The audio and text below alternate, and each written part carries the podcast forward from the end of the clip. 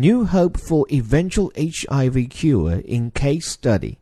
A South African boy believed to have been infected with HIV around the time of his birth has remained free of the virus for eight and a half years after early treatment, renewing hope among scientists that such outliners may hold clues to help end the decades old epidemic.